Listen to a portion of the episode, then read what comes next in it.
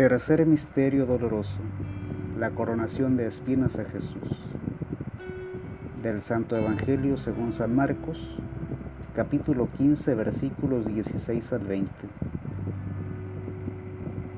Los soldados lo llevaron al pretorio, que es el patio interior, y llamaron a todos sus compañeros.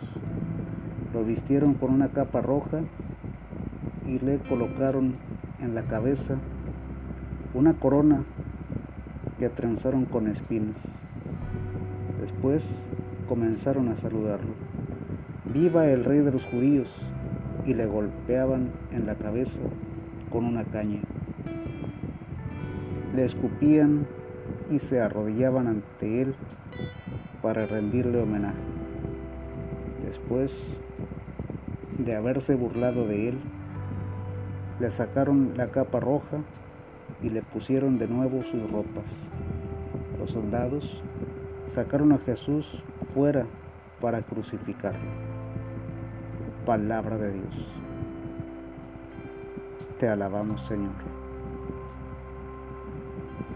Jesús está a un paso de la cruz, golpeado, insultado, humillado por nuestros pecados él es el Rey de la misericordia.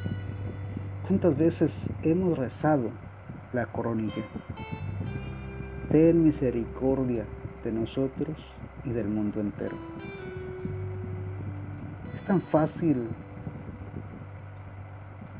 apegarnos a Jesús cuando el dolor nos atormenta, cuando el miedo ha hecho de nosotros su presa mientras es Jesús quien experimenta el dolor, no importa nada. Crucifícalo, crucifícalo, gritaba el pueblo. Eligió una corona de espinas para probar una vez más que su reino no es de este mundo. Aceptemos el sufrimiento y unámoslo al de Jesús. Esperemos la vida eterna, que es nuestra verdadera esperanza.